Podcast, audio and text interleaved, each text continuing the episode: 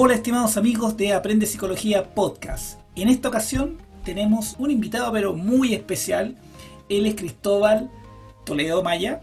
Y bueno, él es psicólogo y aceptó la invitación para este podcast en Aprende Psicología. ¿Cómo está Cristóbal? Hola Moisés, muy bien, muchas gracias por la invitación. Feliz de estar acá compartiendo contigo, alguien que también sigo, sigo a través de LinkedIn, eh, tus videos también en YouTube, así que feliz de poder conocernos y poder estar compartiendo en este espacio. Sí, oye Cristóbal, encantado de, conocerte. Y, bueno, yo, yo sé que tú estás en un momento bien especial, ¿ah? justamente hablando de LinkedIn, estás en un momento bien especial. Cuéntame un poco lo que está pasando contigo en este momento. Sí, bueno, hace un par de semanas eh, me enteré que había sido nominado para como influencer de mm, recursos humanos latinoamericanos. Eh, por Chile, por supuesto, y ahora estoy en una etapa bastante especial que es las votaciones. ya estamos a, puertas del cierre de las votaciones y ya la próxima semana quizás pueda estar dentro, y espero, dentro del ranking de los 100 influencers de recursos humanos a nivel latinoamericano. Así que en ese sentido estoy feliz por la nominación. Eh, como te comentaba, para mí fue una, una sorpresa pero una sorpresa bastante linda, bastante especial y de alguna u otra forma se siente el cariño y el reconocimiento también de la gente que día a día sigue mis publicaciones, que se ha comprometido también con lo que yo hago en, LinkedIn. Sin duda. Cristóbal, y cuéntame un poco de tu trabajo en LinkedIn. Yo he visto algunos posts tuyos, em, he sabido de ti también. Cuéntame un poco cómo, qué es lo que, qué es lo que haces tú en LinkedIn como para poder eh, ayudar a otros. Mira, te comento, esto comenzó el 2019, específicamente me acuerdo perfectamente el 4 de noviembre del 2019, cuando yo creé una iniciativa que tenía un hashtag que se llamaba Yo apoyo tu búsqueda. Entonces, ¿cómo surge esto? Bueno, yo veía que diariamente em, tanto reclutadores como diferentes profesionales publicaban ofertas laborales en LinkedIn pero por otro lado también veía personas que estaban en búsqueda de empleo, que hacían publicaciones señalando que estaban buscando trabajo y solicitaban apoyo. Entonces yo veía que las ofertas tenían un, gran impacto en cuanto a, la, visibilidad, en cuanto a las recomendaciones, pero no tanto así las personas que estaban en búsqueda de trabajo. Entonces, ¿qué dije? ¿Por qué no hacer un match entre la oferta y la demanda y poder ayudar también a las personas? Y dado que yo soy psicólogo organizacional, eh, creo que cuento con las herramientas como para poder justamente ayudar a, estas personas. ¿Y qué hice? Creé una, modalidad de, de, apoyo en la cual yo publicaba diariamente personas en búsqueda de empleo, pero eso tenía una connotación bastante especial, o sea, no era llegar y publicar a las personas, sino que yo hacía una síntesis en cuanto a aspectos que son primordiales durante la búsqueda de empleo y que también son muy valorados por los reclutadores, ¿ya?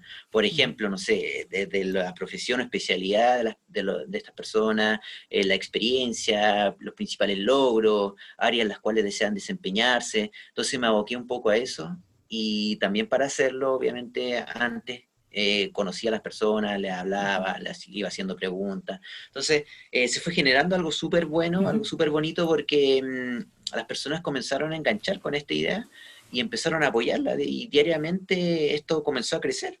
Y hasta el día de hoy eh, me tiene acá ahora en esta, en esta posición, con también bastantes seguidores, personas que día a día me escriben, me apoyan, comentan mis publicaciones. Bueno, ahora dentro de ese mismo contexto también aporto con otras cosas.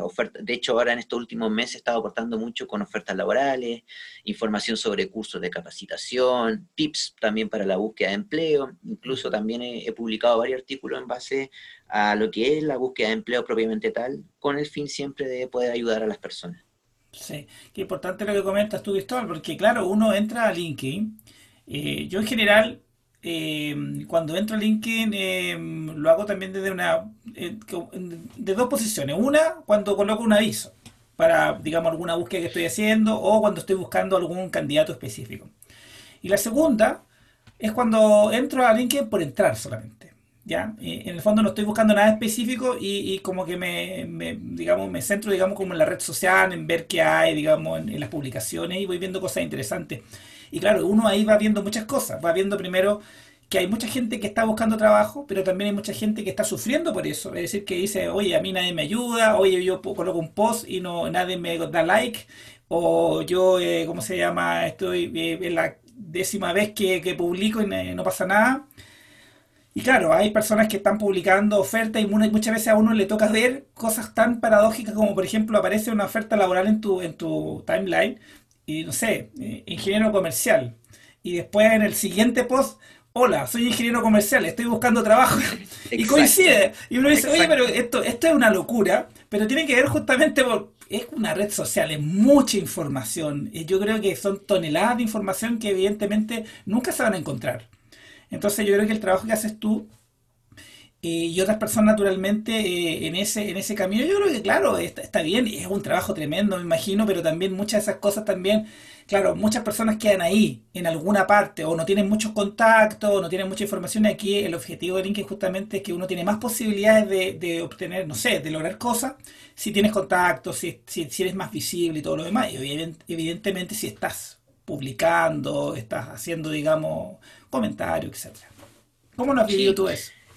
Sí, no, de, hecho concuerdo contigo y eso es lo que a mí me pasaba también. Entonces, como te comentaba, yo veía la oferta y también por otro lado veía a las personas que muchas veces cumplen con las características propias de la oferta. Entonces yo dije, ¿por qué no hacer un match? ¿Por qué no invitar a los reclutadores eh, o empresas, headhunters, que puedan revisar el perfil de estas personas a través de estas publicaciones que hacía yo? Bueno, ahora, como te comento, eh, yo ahora publico bastante lo que son ofertas de trabajo, eh, hago compilados, de hecho, de ofertas laborales, de listados que voy encontrando en la red y también de, de cursos de capacitación, tips para el empleo y lo que es ya el, yo apoyo tu búsqueda, lo, lo que tiene que ver con publicitar a estas personas. Hoy en día lo hace otra colega que es Marcela Sala Sagredo, que estuvo contigo conversando hace un par de días. Así que no, pero súper, súper bien y feliz de, de lo que se ha logrado. Ok, Cristóbal, cuéntame el momento exacto, preciso, cuando te miraste al espejo, eras muy joven y dijiste, voy a estudiar psicología? Mira, esto sucedió cuando yo tenía 16 años, em, cuando estaba en tercer año medio, y me empezó a llamar la atención lo que era la carrera de psicología. Ya no sabía mucho acerca de la carrera de psicología, comencé a indagar acerca de la malla curricular, y de alguna otra forma enganché con la idea que quizás muchos psicólogos enganchan, que es con la posibilidad de poder ayudar a otras personas. Como que estaba en mí esa, esa intención, ese interés de poder aportar ayudando a otros, poniendo mis conocimientos al servicio de otros. Entonces, eh, fue eso lo que gatilló en mí, el poder eh, tomar la decisión de, estudiar psicología. Y, créeme que una vez que salí de, la enseñanza media, yo estaba 100% seguro ya de lo, de lo que yo quería hacer, lo que quería estudiar. Perfecto. ¿Y, cómo fue ese, ese camino de entrar a la universidad? ¿Fue fácil? ¿Fue complicado? ¿Era lo que te esperabas o no? Eh, no fue fácil, ¿ah? ¿eh? de hecho, debo reconocer que los primeros tres años de universidad eh, fueron bastante difíciles. Eh, uno, bueno, el, proceso de adaptación de lo que es salir del colegio e ingresar a la universidad, la exigencia que tiene también una carrera como lo es psicología, que no es sencillo, ya son muchos ámbitos, muchas ramas que tiene la psicología, entonces eh, debo, debo ser sincero contigo y claro, al principio no, incluso habían ramos que no me iban muy bien. De hecho, en el al tercer año de la carrera estuve a punto de dejarla, porque no se estaban dando las cosas, pero ahí también hubo un momento eh, de encuentro con mi, con mi entorno más cercano, mi familia y también con mis convicciones y finalmente opté por, por, continuar y creo que fue la mejor decisión porque hoy en día estoy pasando por, por un buen momento, disfruto lo que hago y, y, eso me tiene bastante feliz. Perfecto. ¿y qué pasó en, eh, en tercero dijiste? Eh, bueno, tercero siempre es como un poco, es como, es como complicado, ¿ah? Cuéntame, ¿qué pasó contigo en ese momento en la carrera? ¿Qué, qué ocurrió? Mira, acá son varios aspectos. Eh, uno de ellos yo, tiene que ver con el, con el grado de madurez propio de la edad. Eh, yo creo que en ese entonces era algo inmaduro, eh, todavía no estaba demasiado, a mi parecer, comprometido con la, con la carrera. Y sumado a eso, también yo creo que influyó mucho que había algunos ramos que en realidad no me estaba yendo bien. Entonces iba a tercer, eh, en tercer año y, no era precisamente el, alumno el cual destacaba por su rendimiento dentro, dentro de mis pares. Entonces, vuelvo a insistir, soy honesto con eso, pero, pero lo digo con más orgullo que con vergüenza porque el cambio de switch me llevó justamente a, lograr cosas y, de, de, aquí en más eh, avanzar en una, hacia una curva ascendente en la cual he ido constantemente mejorando, empapándome un poco de lo que es la psicología, bueno, en mi, en mi caso en el área organizacional, disfrutándola, estudiándola. Entonces, creo que finalmente me, terminé enamorándome de la carrera. Así, sí, para decírtelo de, de, lo más sinceramente posible. O sea, me, enamoré de la carrera y de lo, de lo que hago. O sea, me gusta mucho. Oye, Cristóbal, y cuéntame, ¿cuál era el ramo que más te gustaba de todos en la carrera de psicología o el cual te, enamoró mucho más de la carrera? Mira, me, pasó algo bien especial. Yo tenía un, ramo en la universidad, si mal no me equivoco, en cuarto año cuando estaba en la especialización, porque nosotros llegábamos al tercer año y teníamos la posibilidad de escoger la especialidad clínica, eh, sistémica o cognitivo-conductual o el área organizacional. Y bueno, yo escogí el área organizacional y había un ramo que se llamaba prevención pero el profesor que no hacía prevención era especialista en capacitación. Y a mí me gustaba mucho lo que era el ámbito de capacitación y él nos hablaba bastante. Entonces, la manera en que él hacía las clases era bastante dinámica y eso hacía que me gustara el ramo, pero también por las estrategias que utilizaba el profesor y que tenían que ver mucho con lo que es la capacitación. De hecho, mi práctica profesional, una vez que finalizo eh, la carrera, eh, justamente la realizo en el ámbito de lo que es capacitación, porque me, gustó, o sea, me gustó mucho. Y, yo creo que eso, yo creo que ese ramo me, gustó bastante, porque de alguna u otra forma era una asignatura dinámica, el estilo de, las clases como lo hacía el profesor era bastante atractivo, así que como que eh, nos ayudaba a, me ayudaba a mantener la atención y la concentración todo el momento en clase, así que me acuerdo, me acuerdo con bastante alegría de, ese ramo. Oye, Cristóbal, ¿y cómo fue la, llegada a la práctica laboral? ¿Fue fácil ahí encontrar un lugar para hacer tu práctica? ¿Cómo fue? Mira, eh, como yo, yo, estaba interesado en lo que es el área de capacitación, eh, junto a otro compañero, buscamos por cuenta propia nuestra práctica y fuimos, eh, o sea, nos presentamos en la Municipalidad de Viña del Mar. Yo soy de la quinta región, de hecho, soy de, de Quillota y, bueno, estudié en Viña del Mar y nos presentamos en la municipalidad, eh, hablamos con el director de capacitación del municipio y le señalamos nuestro interés por querer hacer nuestra práctica profesional en, ese, en dicho lugar y a lo cual él, accedió y, fue una experiencia muy buena. Yo creo que mm, fue todo una, un desafío porque de alguna otra manera eh, fui desarrollando muchas habilidades cuando, cuando realicé esa práctica. Eh, por ejemplo, de tener que exponer ante, ante, el público, poder desarrollar programas, planes de capacitación, eh, de alguna otra manera también generar este vínculo con, con muchos departamentos, muchas áreas, en la cual nosotros nos teníamos que justamente comunicar, eh, generar lazos para poder desarrollar nuestros programas de capacitación. Entonces, em, para mí fue una muy, muy buena experiencia. De hecho, tengo un muy buen recuerdo de esa práctica profesional. Perfecto. Oye, Cristóbal, y em, el, psicólogo le toca mucho hacer capacitación, ¿ya? Dentro del área organizacional muchas veces se da esta, esta área, subárea, donde, donde hay que crear un programa, donde hay que no sé, ir a una, empresa, una organización o incluso generar, digamos, algún tipo de, taller. Y eso es como normal. ¿Qué recomendación eh, le darías tú a un psicólogo que viene saliendo de la universidad que le toca, digamos, este desafío? Porque igual eh, al principio da como un poco de, temor ver, no sé, a 10, 15 personas adelante tuyo y, uno joven y los otros con cara de, bueno, a ver qué, qué nos traen acá. Mira, yo creo que acá hay aspectos que son fundamentales pero más que tener que ver con lo que sucede afuera, tiene que ver con nosotros mismos. ¿ah? Eh, si bien para mí la primera capacitación obviamente había cierto grado de ansiedad, de tensión, nerviosismo quizás, pero de alguna otra manera eh, era tal la convicción que yo tenía en que yo podía hacerlo bien, junto a mi dupla, que fue eso, eh, fue esa la clave, o sea, creer en que yo lo, lo, podía hacer bien, que nosotros lo podíamos hacer bien, que podíamos sacar adelante y que de alguna manera nosotros teníamos el conocimiento y la experiencia que nos iba a poder permitir hacer bien las cosas. Eh, a veces las los profesionales cuando recién salen de la universidad, eh, no digo todos, pero muchos creen que por el hecho de, estar recién titulado quizás no tienen las mismas competencias que alguien que tiene dos o tres años de experiencia pero si bien a lo mejor no somos aún un especialista en la materia, pero sí tenemos la formación, sí tenemos las ganas, el deseo, la motivación y muchas veces eso también es, un agente que es clave al momento de poder enfrentarte al mundo laboral. Exacto. Cristóbal, ¿y cómo fue tu primer trabajo? ¿Cómo encontraste tu primer trabajo? ¿Remunerado, eh, con contrato y todo lo demás? Sí, mira, eh, bueno, yo me titulé en el mes de abril del 2013 y por ahí por mayo, casi al mes de que me titulo, eh, se dio una oferta que, se, que había acá en la comuna de Combarbalá, donde yo vivo actualmente en la región de Coquimbo, que era como psicólogo laboral de la oficina humilde de, la comuna y además acá había otra oferta que era para el área educacional, ¿ya?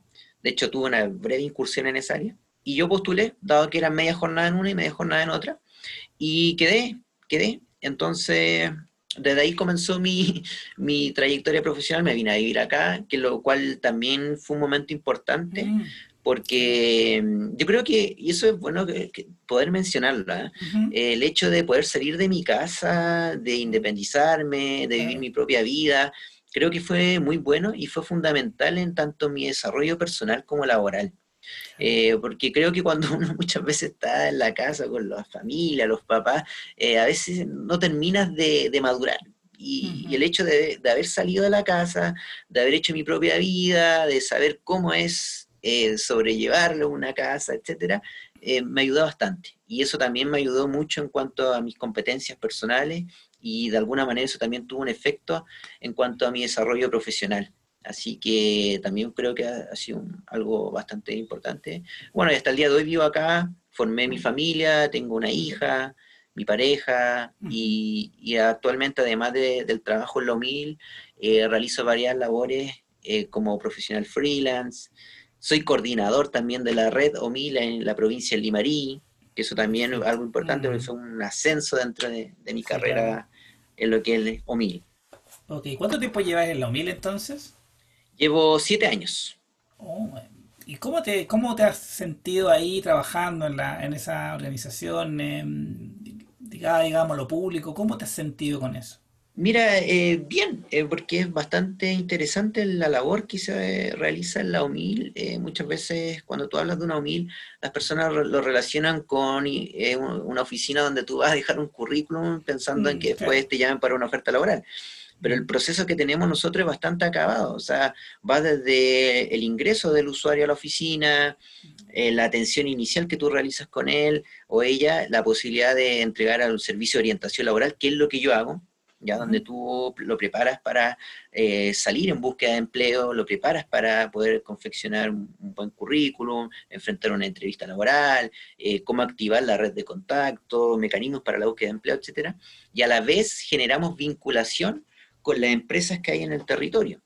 ¿ya? Entonces, para mí también ha sido una gran experiencia, he aprendido bastante y complementario a lo que he hecho de manera freelance, que me he desempeñado en diferentes ámbitos, desde selección, capacitación, estudio de clima eh, laboral, eh, también trabajé un tiempo como job hunter, entonces he estado realizando varias cosas.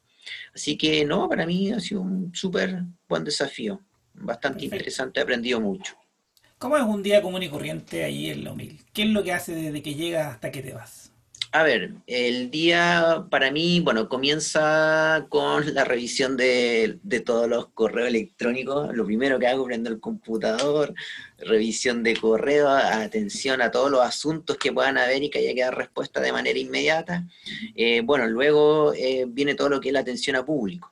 ¿Ya? Eh, usuarios que llegan de manera directa como aquellos que también están agendados para participar de los servicios de orientación laboral. Y obviamente también hago talleres, talleres para usuarios en búsqueda de empleo, que dado la contingencia actual se hacen de manera remota.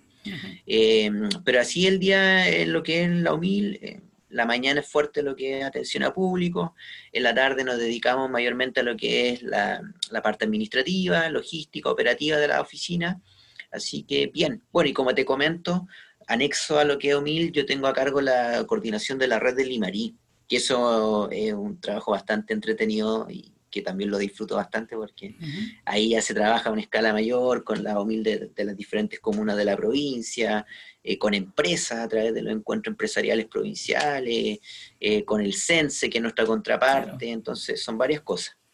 Qué bonito trabajo, Cristóbal. Cuéntame respecto a, al- a- a los usuarios, a las personas que buscan trabajo, ¿qué crees que, lo que más, qué es lo que más agradecen en estos talleres o el apoyo que le dan ustedes? Mira, eh, yo creo que lo que justamente agradecen es el hecho de, de poder entregarles un servicio de calidad, o sea, que vaya más allá de la entrega del, del currículum vitae, como yo te señalaba.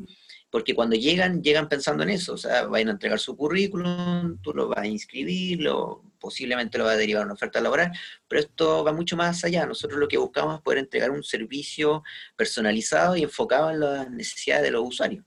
Y eso es lo que hacemos a través de estos servicios, de este servicio, perdón, de orientación laboral y vinculación, que es la última fase cuando lo apoyamos para poder colocarlo en las empresas que son parte de, parte de nuestros aliados, ¿ya? Entonces, bueno, después de eso hay un seguimiento y todo, y todo lo que eso conlleva, pero eso es como lo, lo que el, el usuario de alguna manera reconoce, o sea, que, que es algo que va más allá de lo que ellos esperan y, y eso, así que no, súper, súper bien.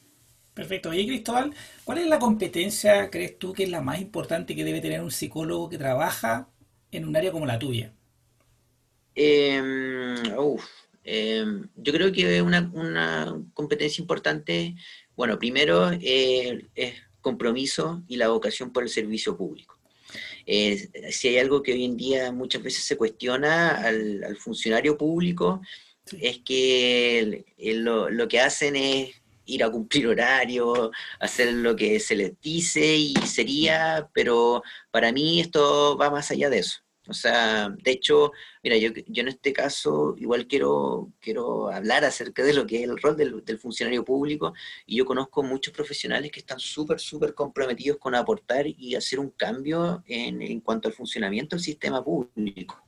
Y dentro de ese contexto yo busco lo mismo, o sea, hacer un aporte y dar un valor agregado desde mis conocimientos y desde mi experiencia y también desde mis valores como persona, no solamente lo que dice, eh, no sé, el código de ética de mi profesión, sino que también lo que me traspasaron desde mi familia, mis padres perfecto. y también lo que la- las, las cosas en las cuales yo creo y, y que pienso que pueden ser un aporte para el desarrollo de otros. Perfecto. Cristóbal, ¿cuál crees tú que es el rol que tú tienes como psicólogo en la sociedad hoy en día? Mira, el, yo creo que el rol que tengo yo y que tenemos en realidad como, como profesionales de la psicología es poder ser un aporte a la sociedad, pero desde un foco humano, ¿ya? Em, creo que nosotros no solamente somos, no sé, el terapeuta en el área clínica, el analista en el área de selección, en fin, somos, al fin y al cabo, somos personas y como personas también tenemos que tener la capacidad de poder empatizar con lo que le sucede al otro o con, quien está frente a nosotros.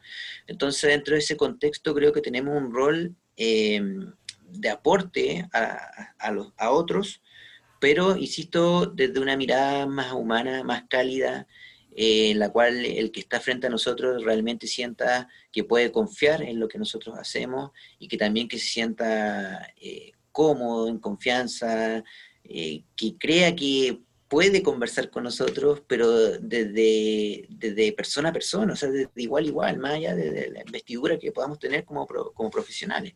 Entonces, para mí va, va por ese lado. Perfecto. Cristóbal, oye, respecto a, al- a lo que tú ves eh, eh, en el futuro de la psicología, ¿qué crees tú respecto a ese futuro de la psicología? Eh, ¿crees que tiene que evolucionar? ¿Crees que tiene que cambiar? Yo creo que más que, yo creo que más que cambiar tiene que evolucionar. Creo que hoy día nosotros los profesionales del área de la psicología tenemos una tremenda oportunidad de hacer cambios, o sea, de posicionarnos como, como referentes de, de nuestras respectivas áreas y poder aportar. Ya, no sé si tú te has fijado, pero hoy en día en Chile están sucediendo muchas cosas, desde temas asociados a, la- a lo que es la pandemia, el estallido social, el desempleo, y ahí son muchas las áreas en las cuales nosotros podemos aportar. ¿Ya? Entonces, podemos aportar desde lo que sabemos, desde nuestra experiencia y poder generar un cambio eh, en el paradigma de también de lo que se ve de, lo que son los, psicólogos. ¿ya? Mm. Entonces, yo creo que hoy es el momento de, lograr posicionarnos, de aportar, de aparecer más quizás en los mismos medios, en las mismas redes sociales y plantearlo, eh, qué es lo que nosotros podemos entregar y cómo podemos ayudar también a, la, comunidad. La carrera que nosotros ejercemos es, muy importante, creo que en todo sentido. Entonces, tenemos una tremenda oportunidad de poder aportar y de poder contribuir al, desarrollo de, la sociedad desde un foco, vuelvo a insistir, eh, más humano. Exactamente, yo creo que tienes razón en eso, el tema de la, de la visibilidad del rol del psicólogo es importante. Nuestra, en nuestra sociedad, en las redes sociales, eh, eh, mostrarnos un poquitito más presentes eh, en términos de lo que pensamos. Tenemos un, rol como psicólogo que tiene que ver con la objetividad y ahí yo creo que es donde nos juega un poco esa la pasada, donde sentimos que no podemos ser extremos, ¿ya? Yo creo que ahí también tenemos que aprender la manera de poder dar nuestra voz mostrar nuestra voz, dar a entender lo que pensamos también con todo el respeto del mundo, pero tenemos que hacerlo porque también es nuestro, nuestra función. Nosotros tenemos mucho que aportar a la sociedad y tenemos mucho que decir también. Entonces, tenemos que aprender ahí a, poder equilibrar también esa objetividad que, nos representa con, nuestro, digamos, sentir, como dices tú. Cristóbal, oye, ¿cómo te ves tú de aquí? Voy a, no le voy a poner cinco años más, ¿eh? le voy a poner 10 años más porque tú eres muy joven. ¿Cómo te ves tú en 10 años más, Cristóbal, como profesional, como psicólogo? Mira, me veo... Eh, me la voy a jugar, me, veo independiente. Como un profesional desempeñándome de manera independiente, un proyecto que tengo en mi cabeza hace rato. Eh, sí, estaba esperando llegar que llegara el momento en el cual yo podía, podría desarrollar esa, idea y creo que se viene, se viene luego y me veo en ese rol. No sé si de aquí a 10 años más me veo eh, en una organización en particular, en una empresa, institución. Eh, yo, yo me veo a rato trabajando de manera independiente y, obviamente aportando de todas formas de manera paralela, em, en ayudar a otras personas yo creo que esto está recién comenzando. Eh, mi, objetivo es poder seguir ayudando a, más personas. Eh, creo que, no sé si tú te fijas, pero con pequeñas acciones podemos lograr grandes cosas. Entonces, imagínate, con pocas poquitas cosas, dedicándole un poco de tiempo, he podido lograr ayudar a, muchas personas, y no solamente yo, otros profesionales más. Entonces, creo que, va por ese lado, me veo trabajando quizás de manera independiente, con algún proyecto personal, y obviamente ayudando, ayudando a las personas de manera paralela. Y, eso. Bueno, al final uno nunca sabe, quizás también pueda estar en algún otro lugar, en alguna organización, pero me gustaría poder lograr este proyecto y, poder darle rienda eh, para que pueda resultar. Oye, Cristóbal, pero yo te tengo que preguntar de, dame alguna una pista de, ese proyecto, esa idea, no me lo tienes que decir todo, pero es que darme una primicia, alguna cosita ahí. Eh, mira, sí, lo que pasa es que estoy... No, siempre en el área de empleabilidad. Eh, estoy esperando poder levantar algún tipo de proyecto de asesoría de empleabilidad eh, yo estoy finalizando un proceso de certificación en mentoring y creo que también eh, quiero mm, aprovechar ese conocimiento, esa experiencia, para también poder darle un valor agregado al servicio que yo pueda entregar. Entonces, va por ahí, va por ahí. Obviamente voy a partir con algo más pequeño y a medida que vaya avanzando y las cosas se vayan dando, quiero ir haciendo cosas más importantes, más grandes y que me puedan ayudar para posicionarme dentro de dentro del área en la cual yo me desenvuelvo. Perfecto. El, ¿Cuál crees tú, Cristóbal, que es el mejor consejo que hubiera recibido y hubieras atesorado si, hubiera, si lo hubiera recibido en algún momento cuando hubiera salido de la carrera de psicología o estar ahí los primeros años?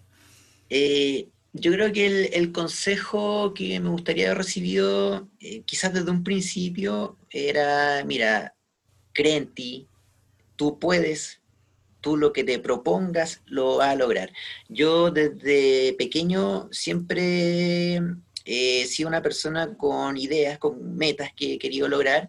Y muchas veces cuando uno se las comenta a los familiares, a mis padres, cuando de hecho me acuerdo que yo se lo comentaba a mi mamá cuando era chico, y ella me decía, pero Cristóbal, no será muy ambicioso, hijo, anda con calma, eh, pero era lo que yo quería hacer. Entonces yo lo, yo lo veía, yo lo veía que en algún momento lo iba a lograr y lo estoy logrando. Eh, tuvieron que pasar quizás 25 años, porque yo tengo 32 años, era ni idea de cuando era bastante pequeño, pero lo estoy logrando. Entonces yo creo que lo, que nos falta a las personas es creer en nosotros mismos, eh, que quizás no, no que te lo tengan que decir siempre otras personas, sino que tú también creer en, en tus capacidades, tener la convicción de que puedes lograr lo que tú te propongas. ¿Ya? O sea, teniendo las herramientas, teniendo las competencias, se puede.